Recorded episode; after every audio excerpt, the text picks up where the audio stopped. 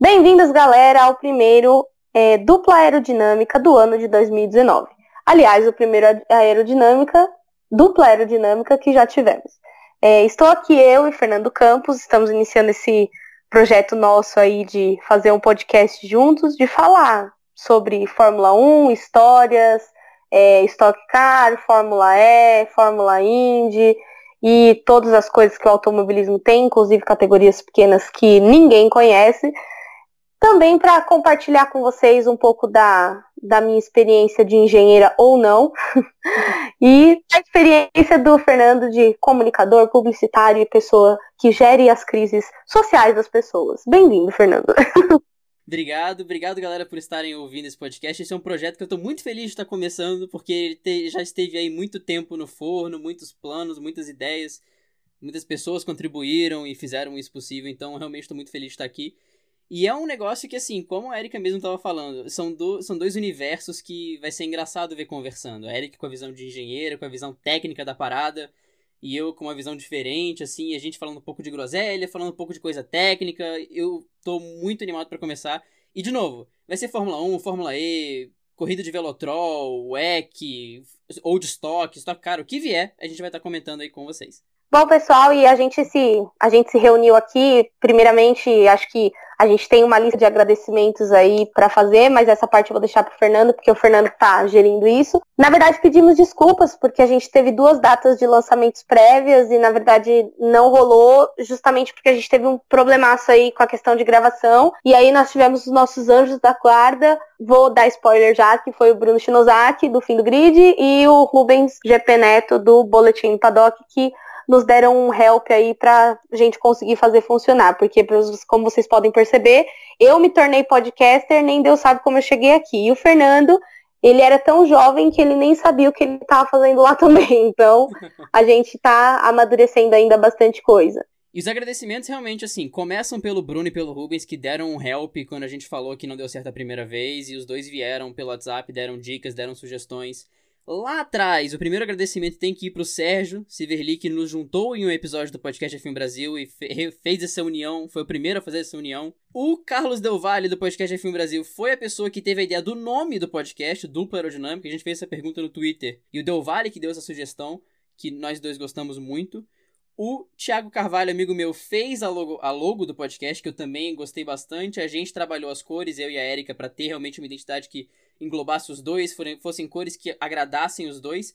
E realmente, assim, no fundo, todo mundo do Twitter que nos apoia sempre, que fala com a gente, que quer realmente estar próximo. Porque, na verdade, a gente está aqui simplesmente falando com nossos amigos. Não existe nenhuma visão além disso. A gente faz esse programa pensando na galera que vai escutar. Então, nomes e desculpa se eu não citar todo mundo, mas desde Bia, a Valese, ao próprio Rubens, ao Mauro que sempre falava com a gente no Twitter, todo mundo que tá por aqui, que tá conosco sempre conversando, a Aninha, todo mundo que tá aqui dando atenção pra gente e que a gente tá dando nossa atenção para vocês. Esse programa vai ser para todos vocês. Eu tô muito feliz de estar aqui com a Erika e obrigado a todos que contribuíram para que isso fosse possível mesmo. É verdade, eu e Fernando aí temos uma uma longa, longa história. Bom, pessoal, sem mais agradecimentos, puxação de saco e etc., vamos aqui falar sobre a Fórmula 1. Essa semana, é, no domingo, né? Então não é essa semana, é a próxima. Eu sempre fico na dúvida, porque pra mim o domingo é dessa semana, entendeu? A semana começa a segunda pra mim. Eu acho que Mas, tá valendo, tá valendo. Vai, segue nessa. Essa semana vai ter a primeira corrida do ano, corrida de Melbourne. E como a primeira corrida do ano é domingo, saiu a brilhante notícia que foi decidido que a volta mais rápida terá uma pontuação, né? E aí o pessoal já, né, se mexeu na internet, porque, cara, eu acho muito engraçado isso na, na, na atmosfera motorsport da internet. Cara, sai um negócio, a galera já, uau, e arquivos e provas, e estatísticas, contas. Cara, no mesmo dia já tinha uma galera falando que se tivesse esse prêmio da volta rápida, o Felipe Massa teria sido campeão e que o Piquet teria sido campeão mais uma vez e que o Senna não teria um dos títulos. Então, assim, a galera, tipo, ela trabalhou muito nisso. Na verdade, eu acho, tipo, isso uma coisa meio sem noção, porque no passado as condições eram outras, né? Porém, eu acho legal ao mesmo tempo, porque você tem que ter uma criatividade, né, para pensar nessas coisas assim de fazer, né? Eu, eu tenho um pouco de preguiça de pensar, então esse departamento é, estatístico, né, é da Bia Rosenburg, minha amiga, e do Fernando, né? Que o Fernando gosta de fazer conta também na planilha, eu não gosto. E aí eu vi até, queria perguntar pro Fernando o que, que você achou dessa história da pontuação por volta rápida, e depois eu vou falar o que eu realmente acho. Eu acho muito bom, e, e por vários motivos, e, e outra coisa que é um detalhe muito importante é que é a volta mais rápida dentro do top 10. Então, se o cara estiver em 18 e fizer a volta rápida, ele não ganha o ponto. Isso é feito para que essa galera que estiver no pelotão do Afeganistão não pare nos boxes no final da corrida, coloque pneu macio e comece a causar um problema gigantesco para quem puder estar chegando para dar volta, para tentar dar volta, para o pelotão da frente que estiver dando volta nessa galera. Então, realmente é bom manter no top 10. Mas é um, um, um fator muito bom e isso vem muito do que a gente estava discutindo. Eu falei que é o fator NFL. Muitos dizem que a NFL faz muito sucesso também pelo fator de que você pode pontuar de várias maneiras. Se você pega futebol, se você pega beisebol, se você pega hockey, você tem só uma maneira de pontuar e geralmente de um em um, entendeu? É, basquete é diferente, mas é dois ou três, ou um, claro, mas é, é uma pontuação diferente. Ela é muito sequencial, assim. Na NFL você pode fazer sete, você pode fazer três, você pode fazer seis, você pode fazer dois.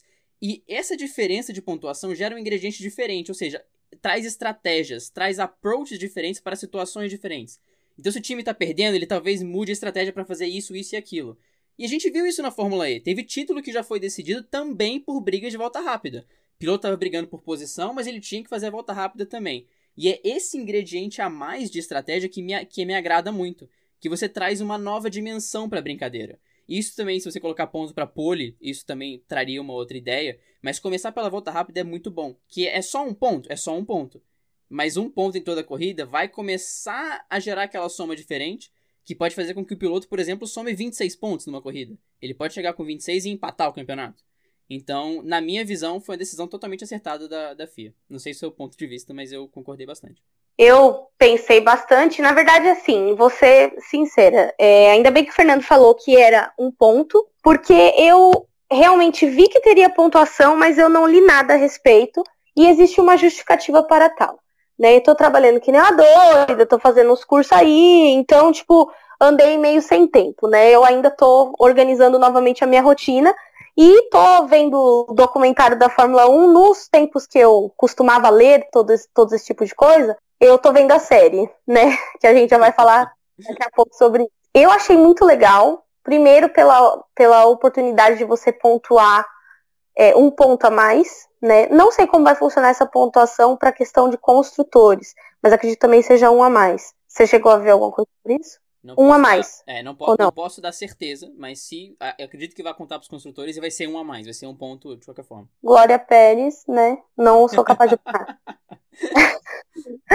eu acho uma iniciativa ótima, justamente por esse fator NFL e porque você consegue trabalhar estratégias novas. Porque assim como é, você falou que não dá chance para esse pessoal do pelotão do Afeganistão trocar o pneu no final, fazer volta rápida. Isso também evita do pessoal começar a economizar o carro nas últimas voltas. Vou explicar. Para você terminar a corrida, você tem que ter um tanto de combustível que tem que sobrar.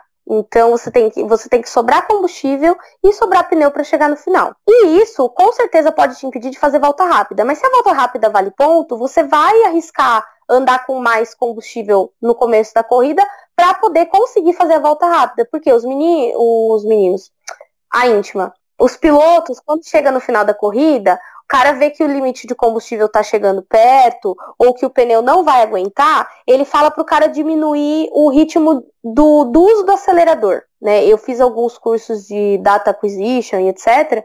E eles falam muito disso, que você fala para o cara pegar leve. Quando a gente ouve no rádio que o cara tem que pegar leve, o cara vai acelerar, vai acelerar até um certo ponto, ele não vai chegar no 100%, e aí ele vai frear um pouco antes para ele voltar a acelerar um pouco antes também, e com isso ele vai cortar o pico do acelerador. É, é meio complicado explicar, mas é como se, se, ele fosse aproveitar a inércia do movimento. É, é muito louco, assim, é um negócio que eu nunca pensei que pudesse ser feito, principalmente porque quando eu ando de kart, eu sou aquela que pisa fundo e freia fundo, parece a louca, né? E não é bem assim que funciona. O cara tem todo um nível de precisão ali que, que tá envolvido no momento dele tá pilotando, até por isso que ele é um piloto de Fórmula 1, Fórmula E, Fórmula qualquer coisa, ou turismo, né? Que ele é piloto profissional, porque ele é pago para fazer isso, para desenvolver esse tipo de técnica. Então eu acho que isso vai ser legal porque realmente o pessoal vai levar os carros nos limites no, nas últimas voltas para obter volta rápida. Isso é muito legal. E acho que também vai favorecer um pouco da, da emoção do campeonato. Acho que esse um ponto aí, em muitos momentos fez diferença. Inclusive, quando o Nico Rosberg ganhou, qualquer ponto faria diferença, né? Então, eu acho que é, é um passo importante para a Fórmula 1 na questão da competitividade. Sim, e, realmente assim, trazer atrativos para todos os momentos da prova, né? Você vai ter essa briga pela volta rápida até o final. Talvez em algumas provas você tenha alguém meio estranho, assim, não vai ser das, das três grandes, talvez uma Forcinha, desculpa, uma Racing Point, vai demorar para me acostumar com isso. Talvez uma Racing Point pontue, talvez uma Sauber arranque uma volta rápida e a briga no pelotão intermediário, enfim.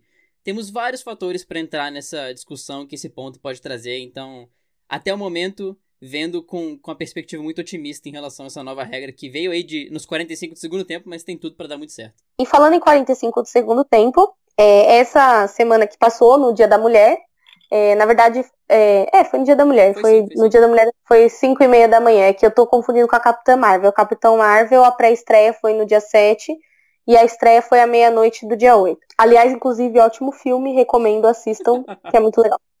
Né? Pausa para os comerciais. É, e voltando já no nosso bloco sobre Fórmula 1. A série da Netflix é uma produção Netflix mesmo, chama Drive to Survive. Cara, essa série foi um negócio que eu tô assistindo, eu ainda não assisti tudo, confesso. Tinha combinado com as meninas de maratonar, tinha combinado com as meninas de ver tudo. Não consigo, porque primeiro é, eu gosto de degustar as coisas. Eu tenho mania de. Quando tá chegando no final do livro que eu tô gostando muito, eu comecei a economizar as páginas para não acabar logo, entendeu? E como a, a, a, temporada só começa essa semana, eu tô vendo aos pouquinhos, porque até domingo eu vou ter terminado.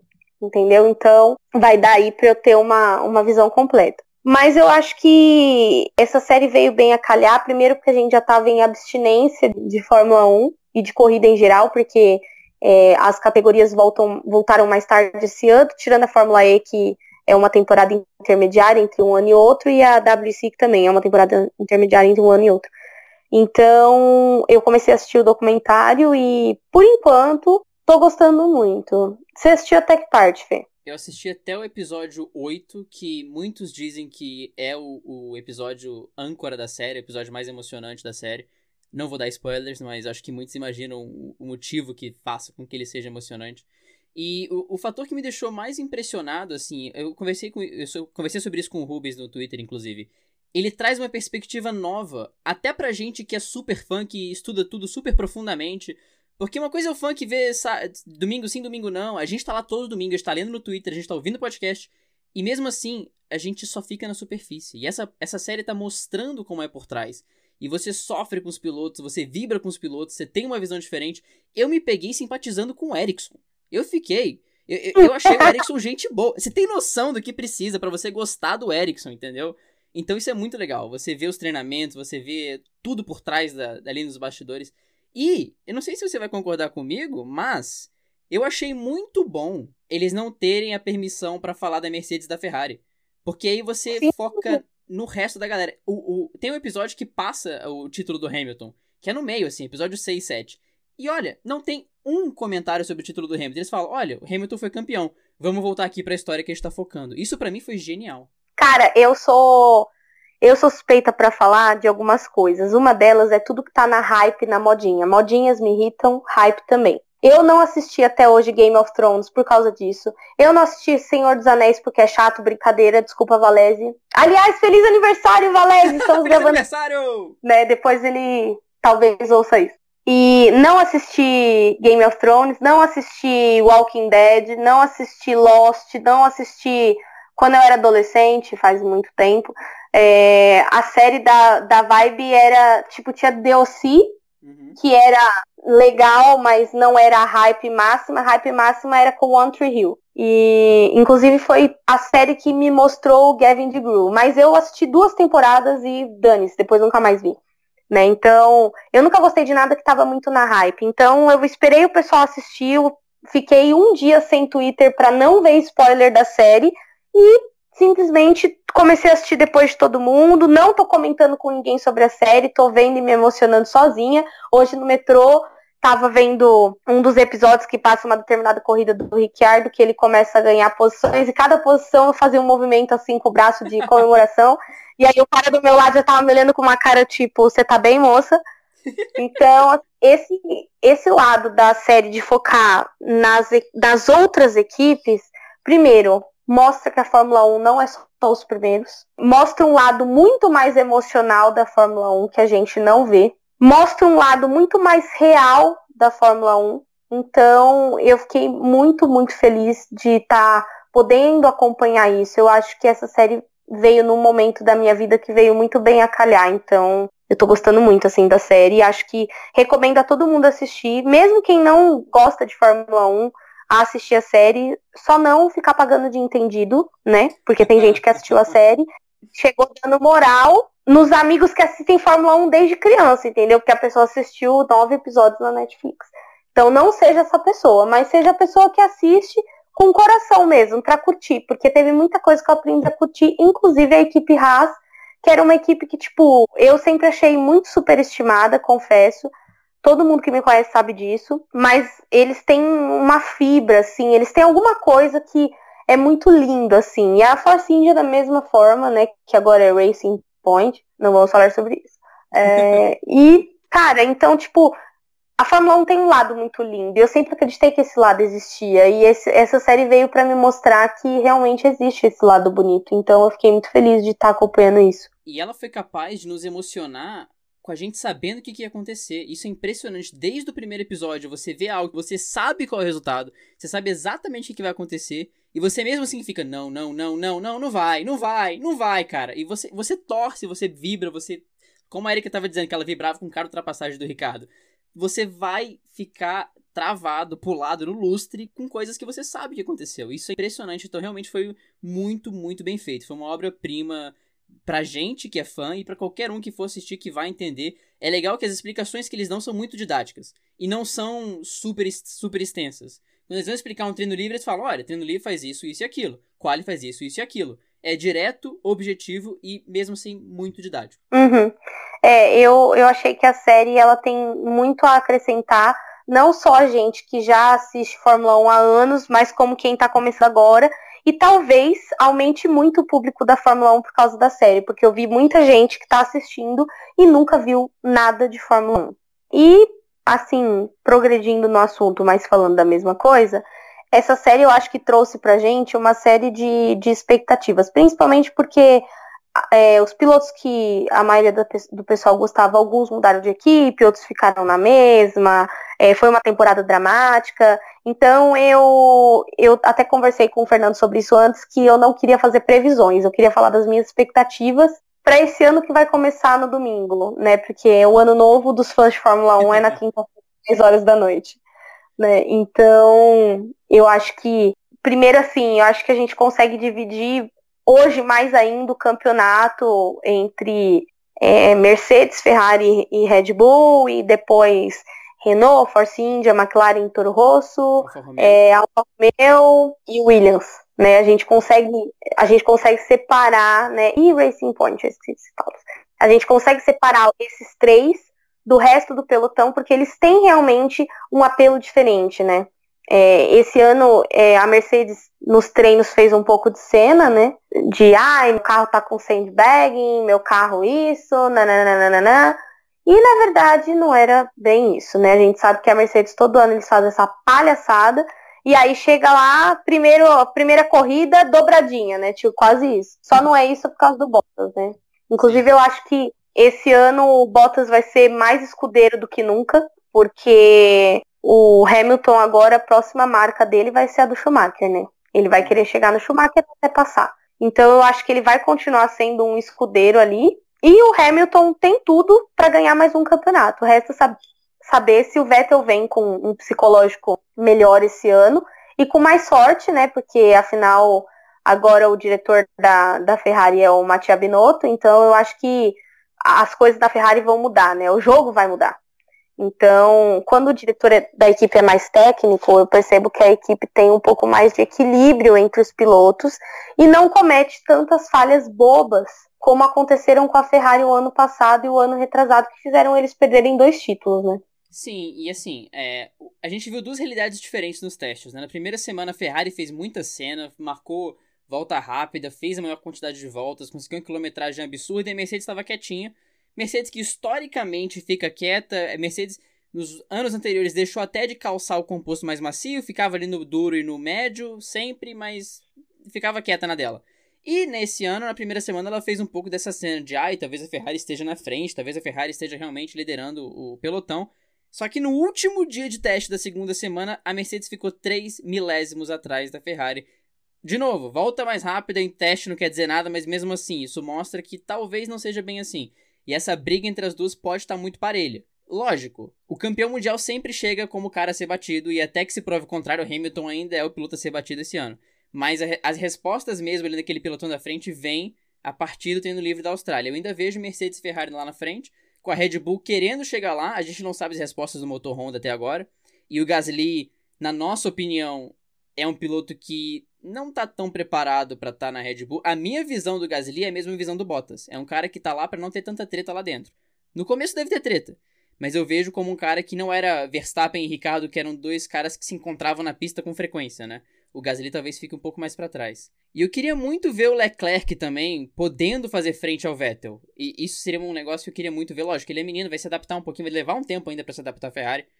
Mas se ele tivesse essa permissão, esse aval, seria interessante pro campeonato. Mas ainda assim, Mercedes e Ferrari lá na frente, Red Bull tendo que se provar e Gasly mais para Bottas do que para Ricardo. É, eu acho que o, o, o, Gasly na, na Red Bull, assim, todo mundo tá. Eu acho que primeiro, vamos voltar um pouquinho e falar do Leclerc, né? Eu torço pro Vettel, mas também torço muito pro Leclerc, é um piloto que eu gosto muito, que eu admiro muito, mas eu acho que ele é muito novo né? Então eu acho que estão lançando uma expectativa que ele desbanque o assento do Vettel. Gente, calma, não é assim. Primeiro, ele vai ter que aprender a lidar com o carro, vai ter que aprender a lidar com a pressão de estar numa Ferrari, porque não é igual estar numa Sauber ou Alfa Romeo, no caso.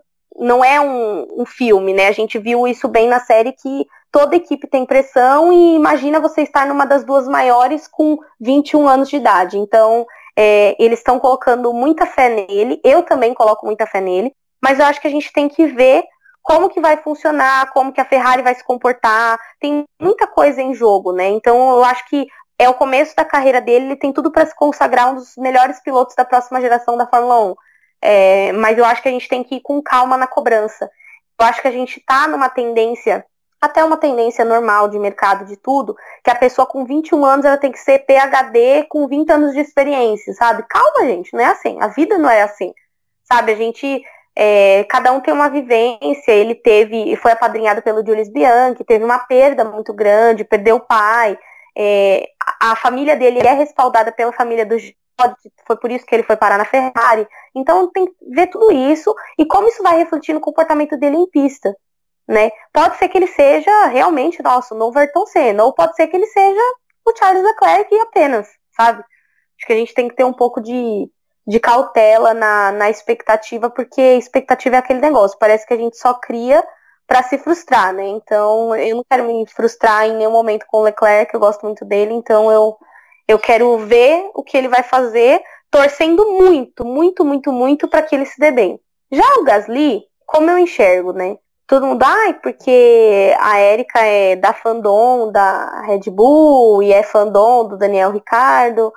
Cara, primeiro, eu acho que eles terem optado, porque de fato eles optaram pelo Verstappen, quem assistiu a série, é, eu nem vi tudo e eu já entendi isso. Eles optaram pelo Verstappen e essa é uma escolha pesada de se fazer, sabe? Então, é, eles deixaram, tiraram um piloto mais velho, mais experiente, clínico nas ultrapassagens, que preserva o carro, como provou em Mônaco ano passado, para um, um, um, menino que, assim, ele é muito bom, ele é muito arrojado, ele é corajoso, ele não tem fator cagaço, mas ele é um, um menino que, assim, ele falou isso em determinados momentos, se tiver que explodir o motor, que se exploda, eu quero continuar a correr, entendeu? Ele não, tem, não pensa em preservar a equipe. E é muito perigoso quando você coloca dois é, adolescentes juntos, né? Porque querendo ou não, é, hoje eu penso que a adolescência ela dura muito mais.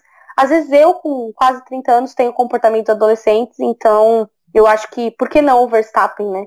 Não que isso isente ele de alguma coisa, porque tem gente que acha que falta de maturidade é justificativa fazer merda, e não é. Eu só acho que você juntar ele com uma personalidade explosiva e um Gasly que correu uma temporada, na verdade duas, né? Uma e meia, sei lá. Foi mal tanto rolo. Uhum. Uma e uns trocados, né? Foi tanto rolo que eu já nem sei como contar isso.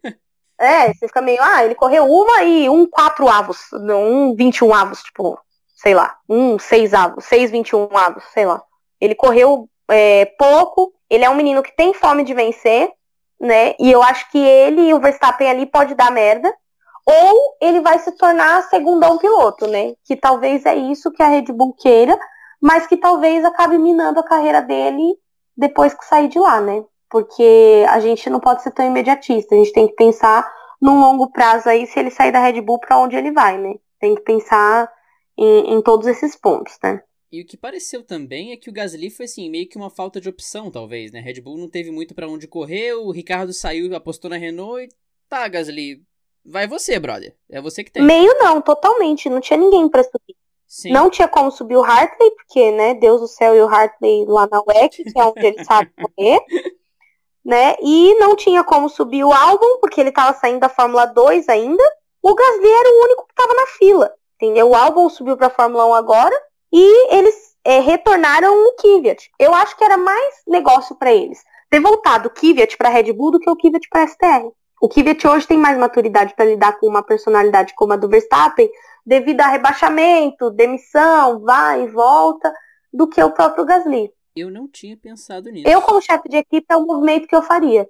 O, de, o Kvyat não é um piloto ruim. O Kvyat, eu vi, eu por causa do 365, eu escrevi algumas é, alguns textos de corridas mais recentes, onde ele competia terceiro lugar de Red Bull.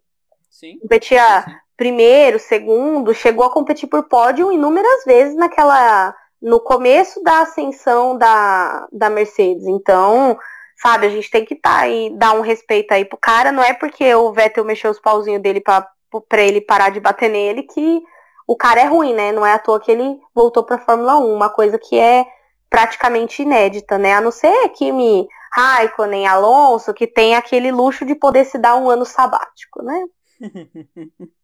Mas é, talvez o Kvyat fosse uma opção melhor, não tinha pensado nisso. Eu, eu realmente tinha pensado no Kvyat. Ele foi meio, ele foi injustiçado, isso, isso eu concordo com você, não foi de, não, não teve um tratamento merecido e foi por muito, assim, não foi por pouco, não, foi muito injustiçado. Sim. E, assim, indo pro pelotão é, intermediário, a gente tem algumas, algumas coisas aí que mudaram, porque daí você entra no pelotão intermediário com piloto de primeiro pelotão.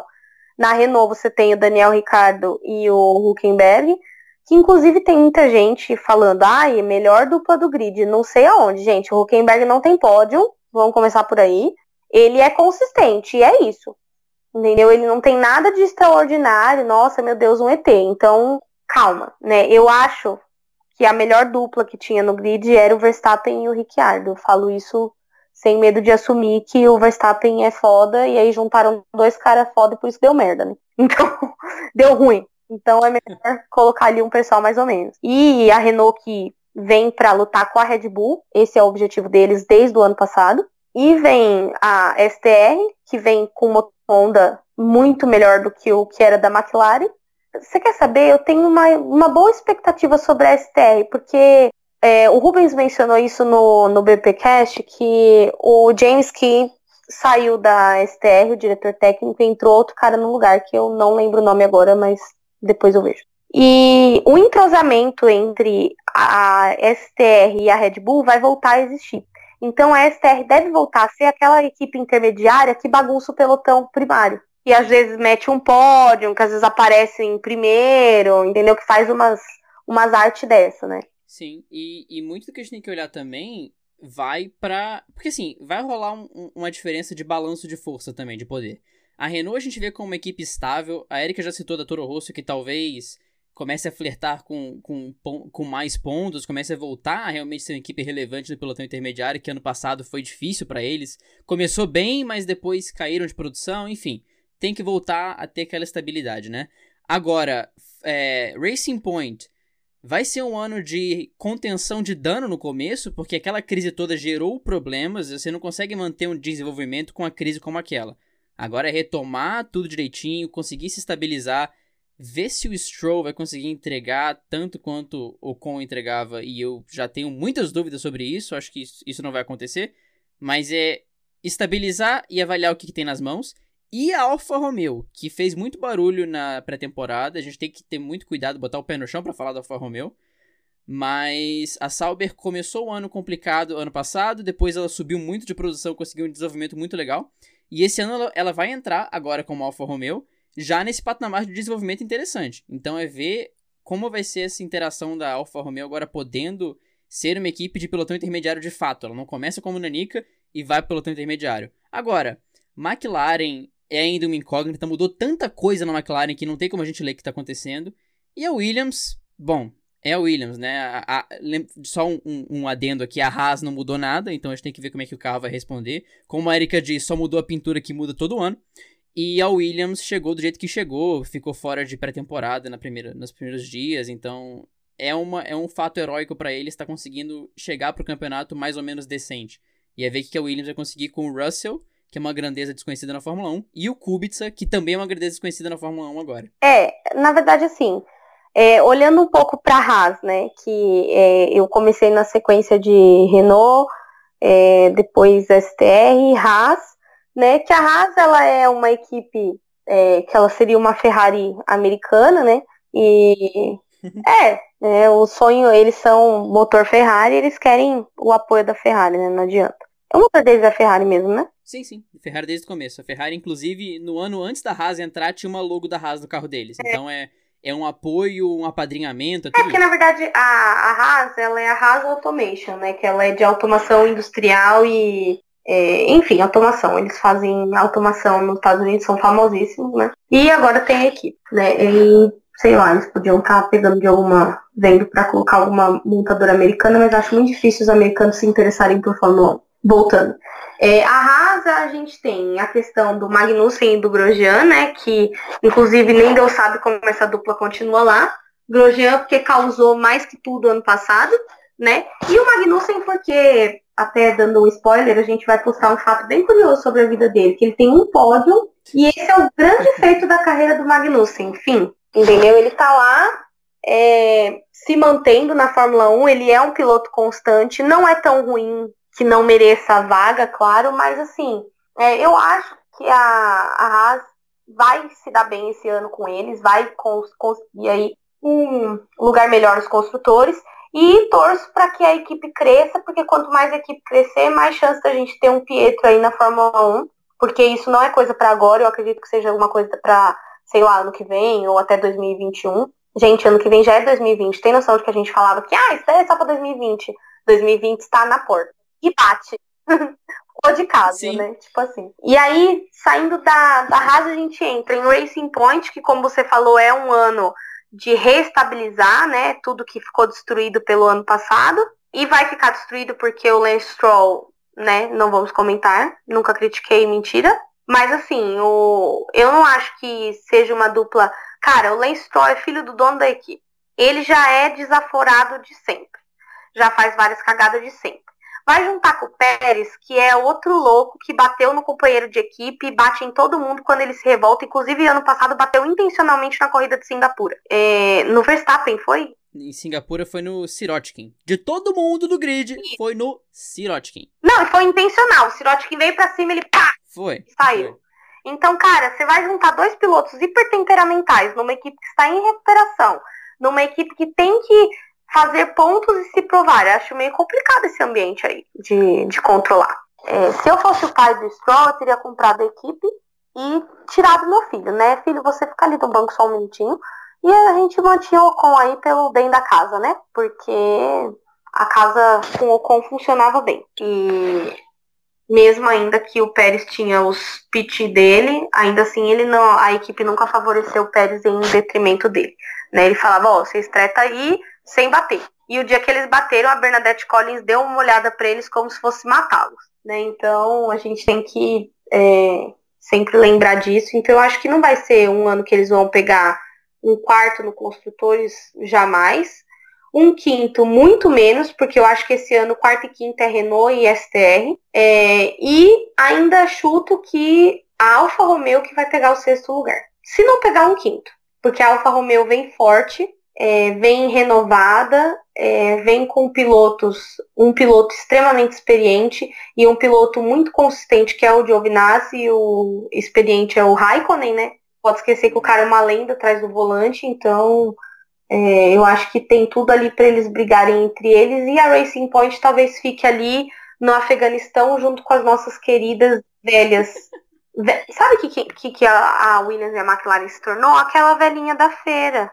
Sim, aquela da escada, aquele gif da escada também, eles, que eles fica a velhinha da, descendo a escada. Eles ficam enrolando ali, entendeu? E eu acho que vai ficar entre eles três ali a treta, entre Racing Point, Williams e McLaren. Porque a McLaren não sei se vai melhorar muito esse ano.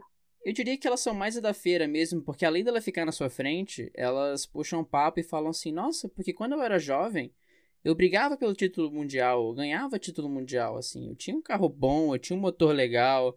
Aí, meu filho, hoje em dia, falando com um jovem que é Racing Point, né? Estuda, faz bonitinho pra você ter uma carreira, porque no meu tempo eu tinha. E ela fica lá na feira, depois, depois vai pro banco, depois vai pra casa. É Essa é a vida deles. Cara, me perdoa, Will, me perdoa, Rubens, Bunny, mas não, amiga, se eu fosse amiga de alguém, se eu fosse amiga do Zac Brown, e se eu fosse amiga da Claire Williams, eu ia chegar pra eles e ia falar, miga, assim não dá para te defender. Não dá para te defender. Williams perde patrocínio mais que tudo, embora eles estão com patrocínio legal para esse ano, mas é aquilo, eles estão lutando com um budget e precisam muito pontuar para ganhar dinheiro. Quanto menos pontos, menor a fatia, não tem segredo. Da mesma forma, a McLaren. A McLaren é pior, porque a McLaren é aquela amiga rica que só faz merda. Sabe aquela amiga rica que nunca tem dinheiro porque ela gasta tudo com besteira? É a McLaren, cara. É a vida. Ela nunca tem dinheiro para viajar porque ela gastou tudo de maquiagem na Sephora. Entendeu? É tipo e o pior é que assim, você falou da Claire e do Zack, a Claire pelo menos é pé no chão. Ela fala, a gente vai consertar, a gente vai atrás. Se você vê a série, o Zac Brown tem uma mega postura de chefe de equipe, de equipe que tá brigando pelo título. Eu sou o cara, essa equipe aqui é sensacional, a gente tem o Alonso, mas tá brigando pelo 13 terceiro lugar, Zac. Dá uma olhadinha lá, olha pra pista, sabe? É, falta o pé no chão no Zac que deixa as coisas mais engraçadas ainda. É, então. É, eu, assim, eu acho que o Zac Brown, o problema dele é que ele é um cara administrativo. Talvez se a gente tivesse um cara mais técnico para administrar a McLaren, talvez isso desse um pouco mais certo, minha opinião, assim. Uhum. E, assim, eu prevejo é, uma luta muito legal no pelotão intermediário, porque esse ano, ano passado a gente tinha Renault, Force India enquanto era Force India, STR Capenga e McLaren. Esse ano a gente tem Renault, STR mais forte, é, Alfa Romeo, que até então era Sauber, né, mas que cresceu muito de um ano para outro, e, e a Haas. Então você tem quatro equipes diferentes no pelotão intermediário, e no pelotão do Afeganistão você tem é, equipes que são tradicionais e que vão ali quase se matar entre si para tentar morder uma fatia do que é intermediário. Esse ano vai ser louco. Sim. E eu acabei de ver um tweet aqui fazendo um adendo sobre o que a gente estava falando. Já, a galera já tá circulando em Albert Park, já tá montado o paddock, tá tudo montado. Acabaram de tweetar uma foto dos pavilhões da, das equipes. O da Williams tá tão separado das outras que vem o pavilhão de todas as equipes, aí vem o pavilhão da Pirelli, o pavilhão da Heineken e o da Williams tá no cantinho. Então, assim, até a galera que monta o circuito tá fazendo um, um, um, leve bullying com a Williams. Isso diz muito sobre o que pode acontecer com a nossa querida velha senhora junto com a McLaren. Né? É bem isso. E mudando de sacolas para malas, mas ainda falando de gente chata, brincadeira. Caraca. Cara, eu tô muito boa nos ganchos hoje. Eu, eu acordei muito bem. É que assim, como vai começar a temporada, a gente tem todas as expectativas, então a gente tem que puxar o que, que a gente vai fazer para ficar acordado no sábado até as duas da manhã. Porque, cara, corrida de madrugada é sempre aquele negócio. Vou assistir um filminho, acorda com a música do Globo Rural. Quem nunca, né? Quem, Quem nunca. É, então, assim, são coisas que já aconteceram. Inclusive, já aconteceu. Eu prefiro sempre ir até as duas da manhã acordada. Aí eu compro um Monster, entendeu? Porque eu sou aquela pessoa que é fã da Red Bull, mas que não toma Red Bull nem amarrada, porque não gosta, entendeu? Eu tomo aí o Sugar Free, porque aquele azul não dá pra mim. E o de sabor, tem um sabor que é gostoso. Como é que é? É o de... O de Blueberry? O de Blueberry é interessante. Aí, ó. Eu prefiro o vermelhinho de Cranberry. Cranberry? É. Ah, tá. Cranberry, ok. E assim, é, eu, eu sempre lembro da primeira vez que eu assisti a corrida da Austrália. Na verdade, assim, a corrida da Austrália era as três, né? E a corrida do Japão era as três também, né? Era as duas. É, a corrida do Japão era as duas. Era as duas. E, e assim, é, meus amigos da faculdade, muitos anos antes, tinham o estranho hábito de estudar de madrugada. Né? Estudar era, tipo, pegar sábado à noite, a gente, ah, vamos dar um rolê com os carros, né? A gente ia dar rolê de carro. Chegava do rolê de carro, a gente comia um Mac e ia estudar, né? Bem nerds. E aí a gente ia estudar e vira e mexe tava passando corrida e a gente tava sentado estudando, né? Aí os meninos falavam, ó, oh, Erika, começou a Fórmula 1, você vai ficar acordada e a gente vai dormir. E realmente, eu ficava acordada e eles iam dormir. Então eu acho Uhum. que uma coisa boa é você fazer uma atividade, né, que te mantenha acordado até essa hora. Comer é uma boa coisa. É, ligar pra alguém, Uhum. mentira, ligar pra alguém nunca é uma boa coisa. Beber, eu acho que não é uma boa coisa, porque ou você vai estar doidão na hora da corrida, ou você vai estar com sono na hora da corrida. Então não sei se eu recomendo muito, assim. A não ser que você seja o Valese. Se você for Valese, tudo bem. O Valese consegue ficar acordado e bêbado por muitas horas. E o Celone também. Eu tenho a teoria que o Valés não tem mais fígado. O corpo, ele ganhou a prova de resistência contra o próprio fígado. O corpo já substituiu por alguma coisa que, que cuida disso, mas não é mais fígado. Não existe. Exato, em algum momento, quando a gente for fazer um, podcast sobre combustíveis, a gente pode chamar o Valese e o Celone. Que... Acho que é uma boa ideia. Pelo menos o- a parte do etanol eles vão estar entendendo bem. Com certeza. Um- uma dica pra vocês evitarem é, é que existe um momento muito. Primeira, primeira coisa, se você for dormir pra uma corrida de duas da manhã, eu acho estranho, mas coloca mais de um alarme. Só pra garantir. Coloca mais de um alarme porque um te trai.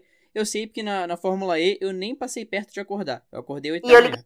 Exato, ela me ligou, meu alarme tocou e eu pleno dormindo. Mas o segundo detalhe: você pode estar comendo, você pode estar fazendo atividades, o que são coisas importantes para você ficar acordado, mas tome cuidado com onde você faz isso. Porque sempre existe aquele sofá que é muito confortável, aí você bota uma almofadinha para ficar mais confortável, aí você dá aquela encostadinha e de repente você acorda o quê? Com a música do Lobo Rural. Então não fique em lugares muito confortáveis que seu corpo vai te trair. E, e outra coisa, o momento mais tra traiçoeiro de todos é quando a transmissão começa. Porque você fala, cheguei. É nóis. Agora é só sentar e assistir a corrida. Eu, quando eu era mais novo, eu era meio idiota. Então eu ficava acordado pra assistir a corrida da Malásia, que era 5 da manhã. Ou seja, não faz sentido, eu era só uma criança que queria ficar acordado de madrugada. Ok.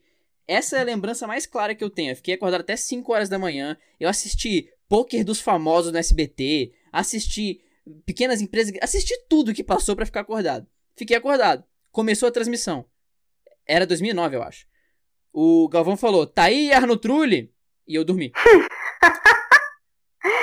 é o momento mais traiçoeiro que você fica muito seguro de si. Você fala, pô, é nóis, cheguei, é aqui, ó, é nóis, grandão. Eu ganhei, ganhei da madrugada. E tu apaga. Então não seja traído por si mesmo com lugares confortáveis ou início da transmissão. Tem isso. É, eu acho que GP da, GPs da madrugada, geralmente, tem alguns pontos bons. Por exemplo, no Twitter, o GP é. O Twitter é só da galera que tá vendo corrida. Ninguém tá acordado essa hora. O Instagram. É, o Instagram não, o Instagram é daqueles seus amigos que estão gritando e gravando áudios que eles vão apagar quando eles acordarem, porque eles não vão acreditar no estado que eles estavam. Mas o Twitter é só da galera de corrida. Então, é, é, muito bom. Eu tenho até algumas atividades para recomendar para o pessoal, né? Vocês podem assistir o documentário da Fórmula 1. Vocês podem ir no cinema, pega uma sessão das 10 horas, 11 horas da Capitã Marvel. Uhum. Vocês podem ler também, não recomendo dar sono. Jogar videogame. Jogar videogame é uma boa. Sempre mantém todo. Mas não, não estuda muito. Não estuda muito, senão você vai ficar cansado. Estuda um pouquinho, relaxa. Ah, estuda alguma coisa que você gosta, né? Isso. Tipo, não. Adiantar eu... trabalho de eu... faculdade é ótimo, é maravilhoso. Eu, por exemplo, eu vou sair de um casamento, né? Aí pra tá indo ver a Fórmula 1, né? Então provavelmente vou chegar o quê? Aquela amiga que chega doidona no rolê, né? Mas vai ser isso, né? Mas se vocês puderem sair, eu já fiz isso, gente. Inclusive, Fernando, ignora tudo que eu só vi agora, porque isso era. Eu vou, eu vou tirar o fone, isso tá? é Eu vou tirar o eu fone. era. Você. Eis que tinha uma corrida do Japão, duas horas da manhã. E aí, na época, eu era uma jovem solteira, que não tinha muito papo com o Fernando. E aí eu marquei o quê? Um date. Eu marquei um date no dia da corrida. Aí fui pro date e tal, cheguei no date nove e meia. Pensei, vou ficar aqui fazendo uma hora com o boy tal. Quando for meia-noite meia, uma hora, eu vou embora. Cara, dito e feito, deu uma e quinze, eu estava na fila pagando a conta. E aí ele falou assim, ah, você quer. é, Você quer esticar pra algum lugar? Tal, que. Eu falei, então, não, porque eu tenho que ver corrida. Tá, tchau. E fui, peguei o Uber e fui embora pra casa vazada. Assisti a corrida toda trabalhada na make, na roupa brilhante, na meia calça e tudo mais. E ainda, e ainda fiquei comemorando a vitória da corrida. Então, cara, foi muito legal. Foi tipo aquela, aquela coisa que acontece na vida que tipo, você pensa, cara, que estratégia maravilhosa. Entendeu? Mas tem que ser um boy chato, gente. Não pode ser um boy legal. Porque aí o boy é legal, aí você quer ficar com ele, aí você não vai ver a corrida. Mesma coisa as meninas. Não tem que ser uma menina legal, tem que ser uma mina, mina lixo, sabe? Tipo, que não vai rolar nada, entendeu? Essa estratégia prejudicou um amigo nosso americano que ele escuta um podcast que a gente escuta, que eu escuto na real, mas virou amigo nosso, meu e da Erika recentemente, que é o, Mike Nicholas. Ele não vai escutar isso porque ele não entende português, mas ele tava mandando no, no, no nosso grupo hoje, fala, cara, tô enrolado. Por quê? Porque a corrida é 11 horas aqui. E eu finalmente consegui marcar um encontro com a menina que eu tava muito interessado. O que, que eu faço agora, galera? Eu vou pro bar e peço pro bartender colocar na Fórmula 1? Ou eu vou e assisto o GT? Ou eu não vou? Aí tá todo mundo falando, cara, só não assiste a corrida pela metade. Se você for, pega o VT depois.